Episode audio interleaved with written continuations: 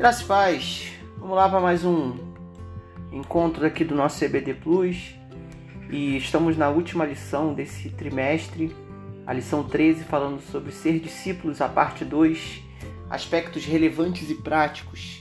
Na lição passada a gente falou sobre o inconformismo, sobre a semelhança com Cristo, maturidade, cuidado com a criação e a simplicidade, que são características ou aspectos dos, do discípulo de Jesus. Nessa lição, nós vamos estar falando sobre a morte do eu, a obediência, a oração, o amor ao próximo e a frutificação e a multiplicação. Quando a gente pensa sobre o ser discípulos, ser discípulo de Jesus para este tempo, fazer discípulos, o que mais nos, nos, nos atrapalha é justamente a gente querer entender com as nossas perspectivas, com nossa justiça, com a nossa forma de entender a realidade. Por isso é tão importante esse regenerar essa realidade do ser nova criatura em Jesus Cristo. E isso só é possível quando nós compreendemos a necessidade de morrer, morrer para nós mesmos. É a morte do eu. Jesus ele vai dizer que é preciso negar a si mesmo, tomar a cada dia sua cruz e segui-lo. Quem quiser salvar a sua vida, vai perdê-la. E quem perder a sua vida por causa de Jesus, vai encontrar. Porque, na verdade, o nosso caminhar na direção daquilo que Deus tem é um constante morrer de si, morrer, morrer a morte do eu e essa morte do eu, ela é isso que nos coloca nessa nova dimensão. Então, a todo tempo, não é pensar que é a carne ou a natureza criada, a humanidade criada por Deus, o grande problema. Não é a matéria que é o problema. O problema é justamente o nosso olhar corrompido sobre o corpo, sobre a carne, sobre a matéria. E é isso que precisa morrer todos os dias. Porque quando nós estamos crucificados com Cristo, assim também com Cristo nós ressuscitaremos para esta nova vida. Por isso, o discípulo de Jesus precisa ter essa dimensão de que cada dia, cada momento, nós precisamos morrer para que assim possamos ser regenerados, ressuscitados em Cristo. Por isso, Paulo vai dizer em Gálatas capítulo 2, 20 não sou eu mais quem vive, mas Cristo vive em mim. E a vida neste corpo terreno é vivida pela fé no Filho de Deus que me amou e se entregou por mim. Essa dimensão então da morte do eu é para que o Cristo possa ser ser encarnado, evidenciado na minha vida, nas minhas atitudes. E é isso que nos coloca na direção do discipulado. Quando eu morro, Cristo vive em mim. Mas isso só é possível num ambiente de obediência. Em João capítulo 14, versículo 15, se vocês me amam, obedeçam os meus mandamentos. A obediência, ela precisa ser colocada como um instrumento prático para nossa morte, para o morrer do eu, para que assim Cristo possa viver. Mas precisamos entender bem essa obediência aqui. Essa palavra aqui no grego, é a palavra tereo, que significa não uma obediência a regras, a normas. Esse é o grande problema também do nosso tempo. Nós achamos que existe uma disciplina regrada para viver a fé, para viver o evangelho. Na verdade, essa palavra tem o sentido de guardar, preservar, manter dentro de nós, em nós, na nossa vida diária, essa realidade do reino de Deus e dos ensinamentos, das, dos mandamentos de Jesus. É manter viva em nós a fé na nossa vida diária, de tal forma em que o nosso proceder não é seguir regras, mas o nosso proceder é expressar esses mandamentos que estão guardados dentro de nós. Assim como o salmista diz: Guardei a tua palavra no meu coração para não pecar contra ti. Esse termo ele é diferente de outro termo que aparece também no Novo Testamento, que é o termo ipacoé, que também é traduzido por obediência, mas tem o sentido de se colocar debaixo, submerso aquilo que se ouve, em submissão àquilo que se ouve. O prefixo dessa palavra, hipo, é o mesmo prefixo que usamos, por exemplo, para a palavra hipopótamo. Hipo quer dizer abaixo, pótamo quer dizer água. Então o hipopótamo é o ser que vive abaixo da água, que, que vive submerso em boa parte da sua, do seu dia a dia, das horas do dia. Então, o hipo, ipa, ipacoé tem esse significado de colocar-se debaixo do que é ouvido. Ambos os significados de obediência não têm muito a ver com regras, mas tem a ver com guardar e se submeter àquilo que Deus tem para nós.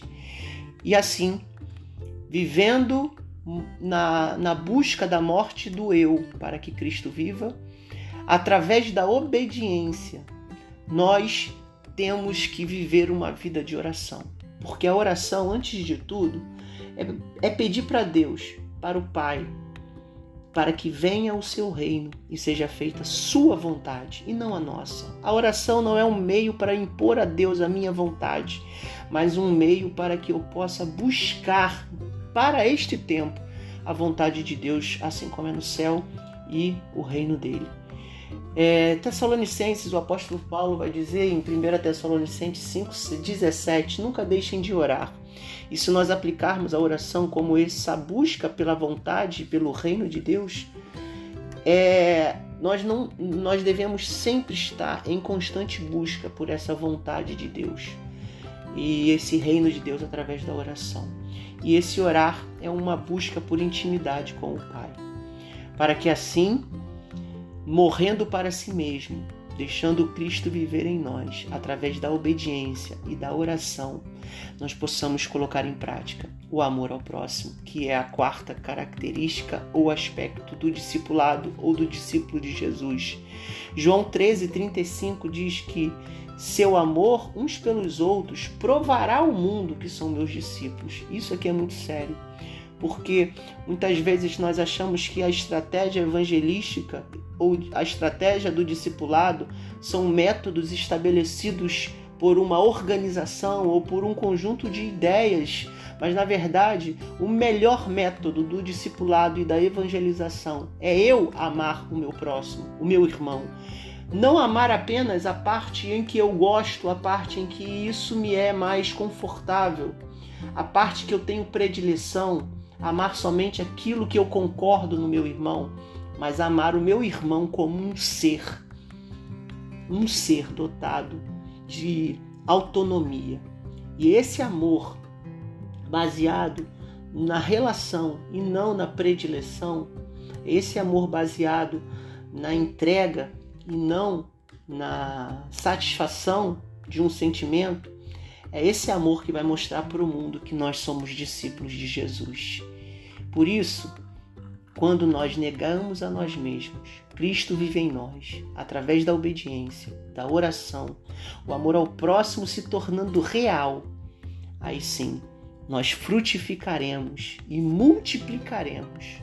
Tudo isso é para o bem de vocês e à medida que a graça alcançar mais pessoas, haverá muitas ações de graças e Deus receberá cada vez mais glória. 2 Coríntios 4:17.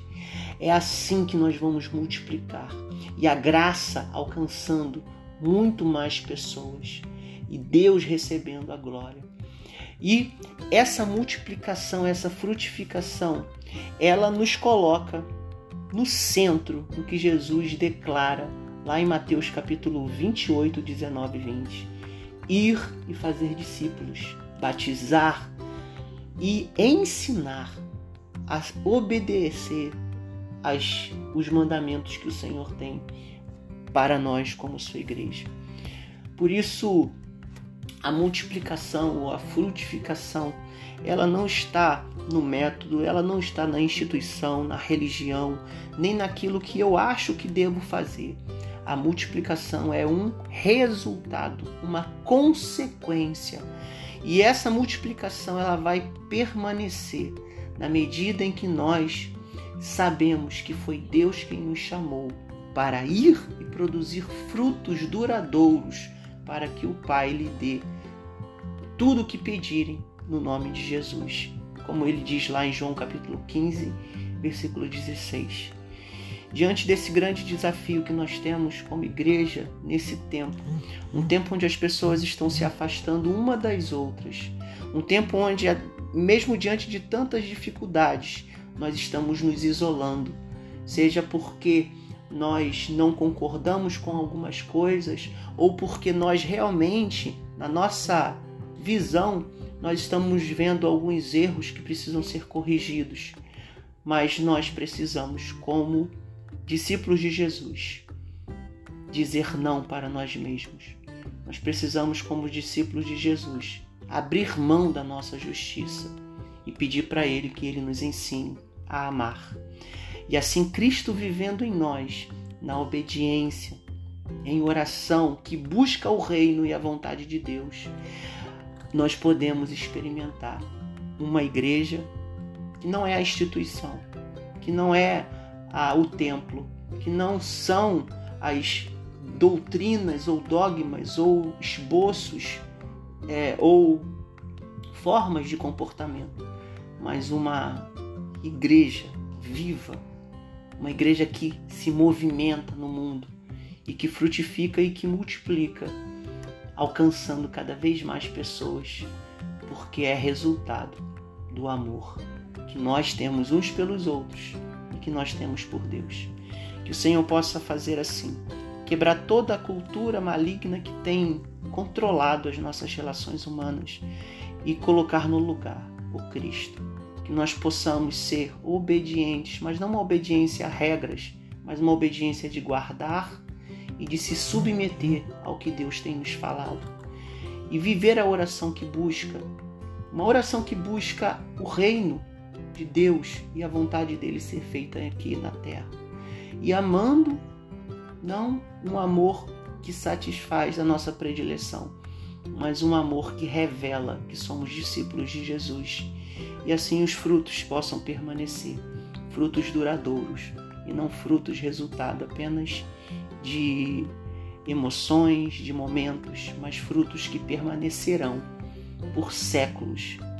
Eu queria encerrar esse, essa reflexão falando sobre vários avivamentos que aconteceram no mundo, na igreja. Eles duraram séculos. Um dos exemplos mais marcantes são os menonitas, que eles se colocaram ali à disposição de Deus, uma igreja pequena, um grupo pequeno de irmãos, sem apoio de quase ninguém, se colocaram à disposição de ir pregar o evangelho às nações. Porque eles entenderam uma coisa fantástica. Quando eles oraram para que Deus enviasse mais trabalhadores, eles não oraram apenas para que Deus enviasse, mas eles se colocaram como resposta da sua própria oração. Então eles entenderam que era necessário que eles fossem a resposta da sua própria oração a Deus, de que Deus enviasse mais trabalhadores. Nós temos orado pela nossa igreja para que Deus envie pessoas para poder ser alcançadas, para poder ir fazer discípulos. Mas eu quero desafiar você e desafiar a igreja para que possamos ser a resposta dessa oração, de que Deus envie mais trabalhadores que eu possa ser, que você possa ser essa resposta para este tempo.